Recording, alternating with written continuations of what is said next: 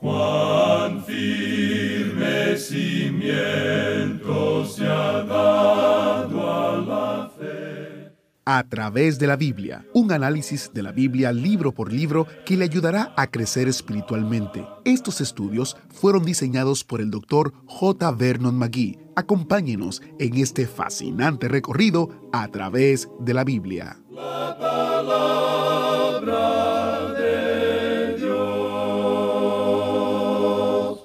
el matrimonio, el divorcio, el sexo. Estos son los temas del estudio de hoy en Primera de Corintios capítulo 7, versículos del 23 hasta el 40. Bienvenidos a, a través de la Biblia, el programa donde conocemos a Dios en su palabra. Soy su anfitrión, Heiel Ortiz. En nuestro último estudio, el viernes, nuestro maestro Samuel Montoya decía que el matrimonio entre creyentes es un compromiso total, y la falta de compromiso total es una de las razones por las que tantos matrimonios están en problemas hoy en día. Dicho esto, iniciamos nuestro tiempo de estudio en oración. Padre Celestial, te damos gracias porque podemos estudiar tu palabra. Gracias porque tu palabra toca todos los temas importantes relativos a nuestra vida, como el matrimonio. Te pedimos que tú hables a nuestra mente y a nuestro corazón de manera que podamos entender bíblicamente qué esperas de nosotros con el matrimonio. En el nombre de Jesús oramos. Amén. Con nosotros, nuestro maestro Samuel Montoya y el estudio bíblico de hoy. Continuamos hoy viajando por la primera carta del apóstol San Pablo a los Corintios. Y nos encontramos en el capítulo 7. Y en nuestro programa anterior vimos que el apóstol Pablo recomienda que cada uno, en el estado en que estaba cuando había sido llamado, en él debía quedarse. Y vimos que esto podía aplicarse a cualquier relación. Si uno, por ejemplo, pertenecía a la circuncisión, es decir, si usted era un israelita, pues no debía tratar de llegar a ser un gentil.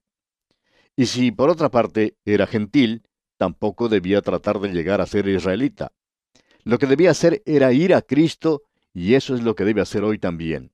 Ir a Cristo, y no es necesario cambiar su condición, porque como pudimos apreciar, la circuncisión no era nada, ni tampoco lo era la incircuncisión. Luego el apóstol preguntaba si había sido llamado siendo esclavo, pues no debía preocuparse. Pero también si podía hacerse libre, debía procurarlo también. Y vimos que en aquella época había esclavos y hombres libres. Ahora, si usted era el siervo de un hombre, no debía tratar de salir de esa situación pensando que eso era lo que Dios quería que usted hiciera, porque pudiera ser que no fuera así. Quizá usted en el día de hoy esté atado a algún negocio, quizá ganando dinero. Bueno, tal vez Dios quiere que usted permanezca donde está. Y ahora que ha llegado a ser creyente, esa no es razón suficiente para abandonarlo todo. Y si usted en el día de hoy es un ama de casa, no piense que tiene que abandonar lo que está haciendo. Nos damos cuenta que en nuestros días hay muchas amas de casa que piensan que ellas tienen que llegar a ser maestras de la Biblia o que por lo menos pueden mostrar un interés en eso. Algunas de ellas hasta se han mostrado negligentes en cuanto a sus propios hogares por esa razón. Se dice que Gypsy Smith no creía que las mujeres debían predicar. En cierta ocasión, una señora se acercó a él y le dijo, Gypsy Smith, creo que he sido llamada al ministerio. Y el señor Smith le hizo una pregunta muy pertinente. Él tenía una manera de hacer eso y le dijo, ¿Es usted casada? Y ella contestó, sí. ¿Y cuántos hijos tiene? le preguntó el señor Smith. Ella dijo, cinco. Entonces él le dijo, bueno, eso es maravilloso. Dios la ha llamado a usted al ministerio y ya le ha dado su congregación. Sí, amigo oyente, esa era su congregación. No trate pues usted, amigo oyente o amiga oyente, de salir del lugar en el cual está simplemente porque se ha convertido. Y ahora leemos en el versículo 23 de este capítulo 7 de la primera carta del apóstol Pablo a los Corintios, Por precio fuisteis comprados, no os hagáis esclavos de los hombres. Ahora que usted ha sido redimido, no trate de llegar a ser esclavo de alguna otra persona. Y esa podría ser la respuesta a una pregunta de una joven camarera de un bar que se convirtió. El cristianismo era algo completamente nuevo para ella. Ella se preguntaba si tenía que abandonar lo que estaba haciendo. Pensaba que no era bueno y no se sentía bien en cuanto a su trabajo. Ella fue a hablar con el pastor de su iglesia y le preguntó qué era lo que debía hacer. El pastor le contestó que esa era una decisión que ella misma tenía que hacer, que nadie más podía decidir por ella, pero que si ella se sentía persuadida por sí misma a hacerlo, entonces tendría que abandonar ese trabajo. Y si usted me hace una pregunta como esa directamente, amigo oyente, yo puedo decir que tendría que dejar esa clase de trabajo. Pero no lo debe hacer porque alguien se lo dice, sino porque usted está convencido que debe dejarlo. Y eso fue lo que ella hizo. Dejó ese trabajo. Y no pasaron dos semanas después de haberlo dejado cuando ella consiguió un nuevo trabajo. O sea que el Señor suplió la necesidad otra vez. El apóstol dice aquí, por precio fuisteis comprados, no os hagáis esclavos de los hombres. Y llegamos ahora al versículo 24, donde leemos, Cada uno, hermanos, en el estado en que fue llamado, así permanezca para con Dios. Eso es lo importante. Cuando uno se convierte, cualquier cosa que uno esté haciendo o lo que uno sea, ¿puede en esa posición en la que se encuentra ser libre en su relación con Dios? ¿Lo pone usted a Él en el primer lugar? Ahora Pablo hablará de eso en lo que sigue de este capítulo 7. Y él va a contestar la segunda pregunta que ellos le hicieron y que está relacionada con la primera de ellas. Todo esto debe ser observado bajo el punto de vista de las circunstancias locales. Debe ser observado según lo que era Corinto en esa época. Y luego tenemos que interpretar eso según nuestras propias circunstancias. La segunda pregunta era que Corinto era un lugar muy corrupto, y el hombre era corrupto en ese sitio. En cualquier ocasión en que la mujer llega a ser corrupta, entonces el hombre también lo será. Eso siempre ha sucedido así. Así es que surgió esta pregunta entre los creyentes en Corinto, entre los padres que tenían hijas adultas de edad para contraer matrimonio. ¿Qué es lo que debían hacer ellos? Antes de haberse convertido, ellos conocían a los hombres borrachos que llegaban a Corinto y hacían sus viajes al templo de Afrodita, y que en ese lugar se asociaban con las prostitutas. ¿Qué deberían hacer sus hijas? ¿Qué debían hacer las jóvenes cristianas solteras? En el versículo 25 él contesta esta pregunta y comienza diciendo, en cuanto a las vírgenes, ahora, en algunas traducciones se ha dicho hijas vírgenes, para distinguirlas de las otras que mencionamos anteriormente. Y creemos que eso clarifica mucho esto porque en realidad es de eso que él está hablando aquí. Él dice, en cuanto a las vírgenes, no tengo mandamiento del Señor. Esto revela que Pablo conocía los mandamientos del Señor Jesucristo y qué era lo que él enseñaba. Sin embargo, él dice específicamente aquí que en cuanto a las vírgenes no tiene mandamiento del Señor. Pero, dice él, doy mi propio parecer. Y escuche lo que dice en la segunda parte del versículo 25 de este capítulo 7 de la primera carta a los Corintios. Mas doy mi parecer como quien ha alcanzado misericordia del Señor para ser fiel. Pablo está diciendo, yo doy mi parecer, expreso mi opinión, emito mi juicio en cuanto a este asunto, como quien ha alcanzado misericordia del Señor para ser fiel. Él les dice que Él da su opinión como un juez capacitado porque había obtenido la misericordia de Dios y quería ser fiel a Dios. En otras palabras, esta era la base que él tenía para decir que nosotros debemos dejar que los creyentes juzguen nuestros asuntos porque ellos conocen la misericordia de Dios, ellos la han obtenido y él considera que él tiene las habilidades que un juez debe tener, como les había dicho en el capítulo 6. Él pues ha alcanzado la misericordia de Dios y quiere serle fiel. Por eso él quiere ahora dar su parecer. ¿Y cuál es su opinión? Él dice en el versículo 26 de este capítulo 7 de la primera epístola a los Corintios, Tengo pues esto por bueno a causa de la necesidad que apremia. Ahora, esta necesidad que apremia era la terrible situación que reinaba en Corinto y la que Pablo sabía que no iba a durar. Alguien quizá pregunte, ¿cree usted que esta excesiva inmoralidad, que este desacato a las leyes continuará?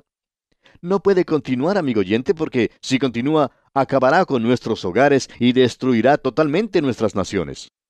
Y entonces sí que habrá terminado todo, por cierto. Pero en el presente es una necesidad que apremia. Y creemos que él se está refiriendo a la situación que existía en Corinto, y él continúa diciendo en la segunda parte del versículo 26, que hará bien el hombre en quedarse como está. O sea, debido a esta necesidad que apremia, será mejor que el hombre se quede como está. Y continúa diciendo en el versículo 27 de este capítulo 7 de la primera epístola a los Corintios, ¿Estás ligado a mujer? No procures soltarte. ¿Estás libre de mujer? No procures casarte. Ahora, ¿qué es lo que él está diciendo aquí?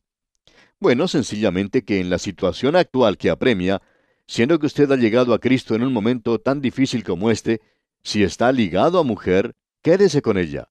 Si ella es incrédula, debe quedarse con ella tanto como pueda. Ahora, ¿es usted soltero? ¿Está libre de mujer? Pues entonces, debido a esta necesidad que apremia, con la tremenda inmoralidad que hay, lo mejor es permanecer soltero. Eso es lo que Pablo está diciendo. Pero él aclara que este es su parecer. Y continúa diciendo en la primera parte del versículo 28, Mas también si te casas, no pecas. En realidad no es un pecado, no es algo pecaminoso el casarse. Luego sigue diciendo en la segunda parte del versículo 28, Y si la doncella, es decir, la hija virgen, se casa, no peca, pero los tales tendrán aflicción de la carne, y yo os la quisiera evitar. Lo que Pablo está diciendo es que si sigue su consejo, se ahorrará un gran dolor de cabeza. Créame, amigo oyente, que el mar del matrimonio es un mar encrespado para cualquier persona en el día de hoy. El número de divorcios en una zona del estado de California en los Estados Unidos es igual al de los matrimonios, y si llegara a superar al de los matrimonios, entonces no sabemos qué pasará. Y la situación en nuestros países de América Latina no es muy diferente. Tal vez en su país no exista el divorcio, amigo oyente, pero eso no ha detenido el desmoronamiento de la familia. Esto revela que nosotros también nos encontramos en una necesidad que apremia. Pablo dice que a causa de la necesidad que apremia, hay varias cosas que él quiere mencionar, y él las menciona a continuación. Bajo la necesidad que apremia, el tiempo es corto y hay una urgencia, algo que debe hacerse inmediatamente. Esto no solo corresponde al matrimonio, sino que se aplica a otras cosas también. Y él va a mencionar cinco de esas cosas que son necesarias, todas inevitables, y son la experiencia común de los hombres en este mundo. Permítanos que se las mencionemos a continuación. El matrimonio, el dolor, el gozo, los negocios y el mundo en general. Con todas estas cosas, nosotros tenemos un tipo de relación. Notemos entonces lo que Pablo dice. Usted no puede evitar esto. El matrimonio es el primero. Pablo dice, el casarse está bien, pero recuerde que usted va a tener problemas. Y esto es algo que uno trata de mencionar siempre que tiene oportunidad de aconsejar a los jóvenes. La frase romántica pasará y cuando se deba pagar el alquiler ese primer mes y no hay dinero suficiente, entonces el romance sale por la ventana, amigo oyente. Notemos ahora lo que dice el apóstol aquí en el versículo 29 de este capítulo 7 de la primera carta a los Corintios. Pero esto digo, hermanos, que el tiempo es corto. Resta, pues, que los que tienen esposa sean como si no la tuviesen. En otras palabras, Pablo dice que aún sin considerar el tiempo en que vivimos, ¿estamos poniendo a Dios en primer lugar? Es decir, ¿puede usted actuar como si no estuviera casado? Luego él sigue hablando de las otras cosas. Leamos el versículo 30 y los que lloran como si no llorasen. O sea, ¿va usted a dejar que algún dolor, alguna tragedia en su vida le impida el servir a Dios? Luego dice en la continuación de este versículo 30, y los que se alegran como si no se alegrasen. ¿Va usted a permitir que el placer ocupe el lugar de su relación con Dios? Muchos han hecho eso, ¿sabe usted? Y prosiguiendo con este mismo versículo 30, dice Pablo, y los que compran como si no poseyesen. ¿Va a dejar usted que sus negocios ocupen el lugar de Dios? Muchos también en nuestros días han hecho de sus negocios su propio Dios. Y continúa luego el apóstol Pablo diciendo en el versículo 31, y los que disfrutan de este mundo como si no lo disfrutasen, porque la apariencia de este mundo se pasa. Usted y yo, amigo oyente, estamos en el mundo, mas no somos del mundo. Pero esto no quiere decir que nosotros vamos a andar por el mundo con una actitud de no tocar, no probar, no manejar. Nosotros podemos usar este mundo. Cuando uno viaja, puede contemplar en algunos lugares hermosos bosques con gigantescos árboles y experiencias como estas reaniman nuestros corazones. Uno los puede disfrutar, pero no se va a poner a adorar a esos árboles, aunque algunos de ellos sean algo realmente magnífico.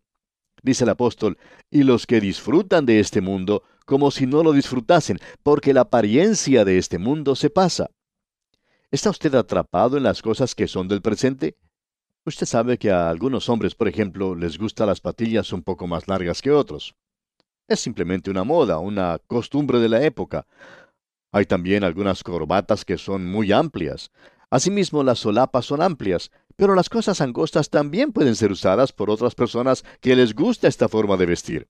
Amigo oyente, ¿son esas las cosas que controlan su vida? ¿O es Cristo quien lo hace? De eso es lo que Pablo está hablando aquí. Él habla de esto cuando dice en el versículo 32, Quisiera pues que estuvieseis sin congoja. El soltero tiene cuidado de las cosas del Señor, de cómo agradar al Señor. Él está dando esta opinión, este parecer, de que la persona que es soltera no tiene de qué preocuparse. Por ejemplo, no tiene que preocuparse de cambiar los pañales al bebé o de salir a comprar la comida para los hijos. Él o ella pueden dedicar su tiempo a las cosas de Dios. Y continúa luego en el versículo 33 y dice, Pero el casado tiene cuidado de las cosas del mundo, de cómo agradar a su mujer. Y eso es algo normal, natural y no está mal hecho. Pablo no está diciendo eso. Lo que sí está diciendo Pablo es que ha colocado usted a Dios en el primer lugar en su vida. A eso es que se está refiriendo Pablo. Bueno, no vamos a continuar hablando de esto, pero vemos que Pablo está dejando bien en claro que lo importante aquí es el poner a Dios en el primer lugar y que eso tiene que ser el factor predominante en la vida de cada persona en una relación matrimonial. Ahora, ¿puede usted poner a Dios primero en su matrimonio? No nos interesa lo espiritual que usted crea que es. Si usted no está poniendo a Dios en el primer lugar en su matrimonio, entonces ese matrimonio no es un matrimonio ideal de creyentes. Y eso es lo que Pablo está diciendo aquí en forma bien clara. Y lo que él dice aquí es que esta es su opinión. Luego en el versículo 35 dice el apóstol, Esto lo digo para vuestro provecho. Y luego vuelve a presentar su propio parecer, expresa sus sentimientos en este asunto. Ahora veamos lo que dice aquí en el versículo 40 de este capítulo 7 de su primera epístola a los Corintios. Pero a mi juicio, más dichosa será si se quedare así y pienso que también yo tengo el Espíritu de Dios. Pablo dice, este es mi consejo para usted y esta es la forma en la que se debe hacer. Lo importante en la relación matrimonial no es si sus amigos o la iglesia lo aprueba, sino lo importante es, ¿puedo yo servir a Dios? ¿Lo estoy poniendo a Él en el primer lugar en mi vida? Hay muchos de aquellos llamados matrimonios cristianos que no están poniendo a Dios en el primer lugar en sus vidas. Ellos sí se están llevando bien y no están yendo a los tribunales para lograr un divorcio. Pero eso no es lo ideal. De eso es lo que Pablo está hablando en este capítulo. Y así concluimos nuestro estudio de este capítulo 7 de la primera carta a los Corintios. Llegamos ahora al capítulo 8.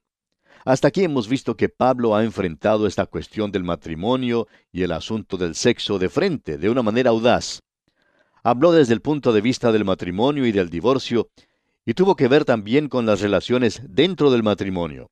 Y Pablo elevó todo esto a un nivel muy destacado. Ahora recordemos que él estaba contestando las preguntas que la iglesia de Corinto le había enviado. También tenían otras preguntas, algunas de ellas aquí en el capítulo 8, que tenían que ver con la libertad cristiana y que continúan hasta el capítulo 11. Ellas tratan diferentes aspectos. Aquí en el capítulo 8 se habla de las dietas, de las viandas si uno debe comer carne o no, y la libertad que tiene que tener un hijo de Dios en este asunto en particular. Ahora esperamos que esto llegue a ser de mucha ayuda y bendición al observar lo que Pablo dice y considerar lo que nos está diciendo. También reconocemos que Pablo en esta primera sección está hablando a los corintios y los llama carnales, niños en Cristo, y que estas cosas son carnalidades a las que él tiene que referirse. Pero vemos aquí que esta iglesia vive, se mueve y tiene su ser en la misma manera en que lo es en la actualidad. Por tanto, todo esto es pertinente a nuestra propia iglesia, ya que también es carnal y nosotros estamos en ella, y estas cosas han llegado a ser más importantes que las cosas espirituales. Y nosotros queremos tratar de este asunto de la misma manera en que lo hizo Pablo. Creemos que este tema es tan controversial como el que acabamos de ver del matrimonio y el divorcio uno puede apreciar que la dieta es una moda para muchas personas. Algunos lo hacen por cuestiones de salud, porque el médico se los ha indicado. Por tanto, la dieta llega a ser algo muy importante para esas personas. Pero también es interesante notar que es muchas veces parte esencial del ritual de muchos cultos y sectas en el día de hoy. Uno puede ver que la mayoría de ellos tienen algo que ver con dietas. Y es algo interesante notar que Dios le dio a Israel en la antigüedad ciertas restricciones sobre el comer la carne de los animales. Ahora, la prueba externa en los animales era de si tenían hendidura de dos uñas y si rumiaban. Esto, por supuesto, eliminaba al cerdo porque tiene pezuña hendida, pero no rumia. Y había cierto tipo de aves que habían sido designadas por nombre por Dios y que los judíos no debían comer. Eso lo vemos allá en el capítulo 14 del libro de Deuteronomio y también en el libro de Levítico, donde se nos da una lista. En Deuteronomio capítulo 14, versículo 12, por ejemplo, dice, Y estas son las que no podréis comer, el águila, el quebrantahuesos, u ocífrago, el azor. Y en el versículo 13 también se menciona el gallinazo, el milano, según su especie. Una persona que cree que nosotros no deberíamos comer carne de cerdo y que pertenece a un culto que practica eso, estaba una vez conversando con un pastor evangélico y el pastor le preguntó si él había comido alguna vez ocífrago. ¿El qué? preguntó. Ocífrago, le dijo el pastor. Yo ni siquiera sabía o ni siquiera había oído hablar de eso. ¿Qué es? Bueno, le dijo el pastor, lo mejor es que aprenda lo que es porque puede haberlo comido alguna vez. Si usted me viene a visitar alguna vez, yo le puedo servir un plato de ocífrago. Y si lo come, estará usted tan mal como si estuviera comiendo cerdo. ¿Cómo le parece, amigo oyente? Él no sabía lo que era un ocífrago. Conocía bien lo que era un cerdo y no lo quería tocar. Pero quizá en alguna oportunidad podría haber comido ocífrago. Aunque creemos que no, porque no creemos que ese tipo de carne sea muy bueno para comer. Pero el Señor le puso fuera del grupo de las cosas que su pueblo podía comer. Ahora, ¿por qué le dio Dios esa prohibición a ellos?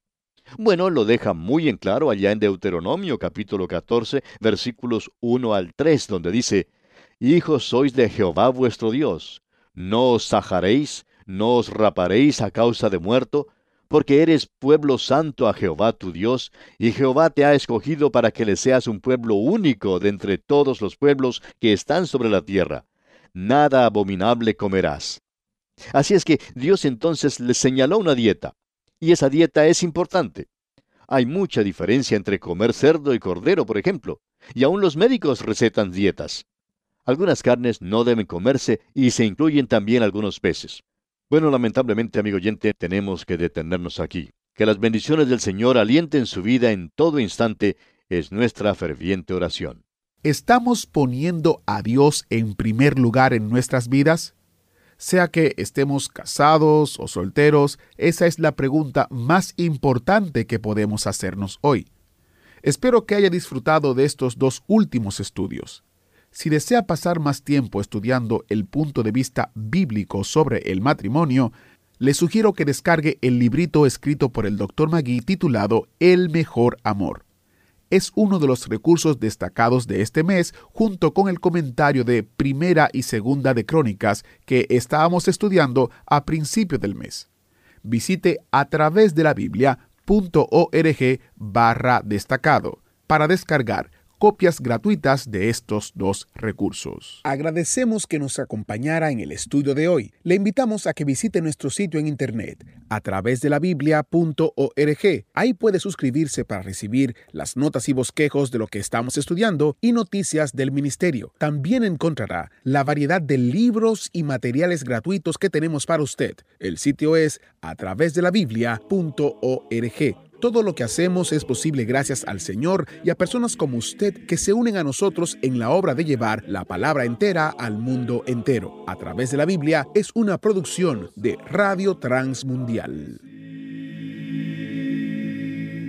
Comparta con nosotros sus comentarios al correo electrónico atv@transmundial.org atv@transmundial.org .org. Recuerde que puede volver a escuchar este y cualquiera de los programas anteriores en a través de la Biblia.org. A través de la Biblia.org.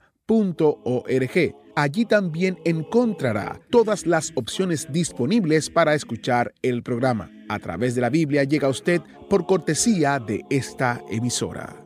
Su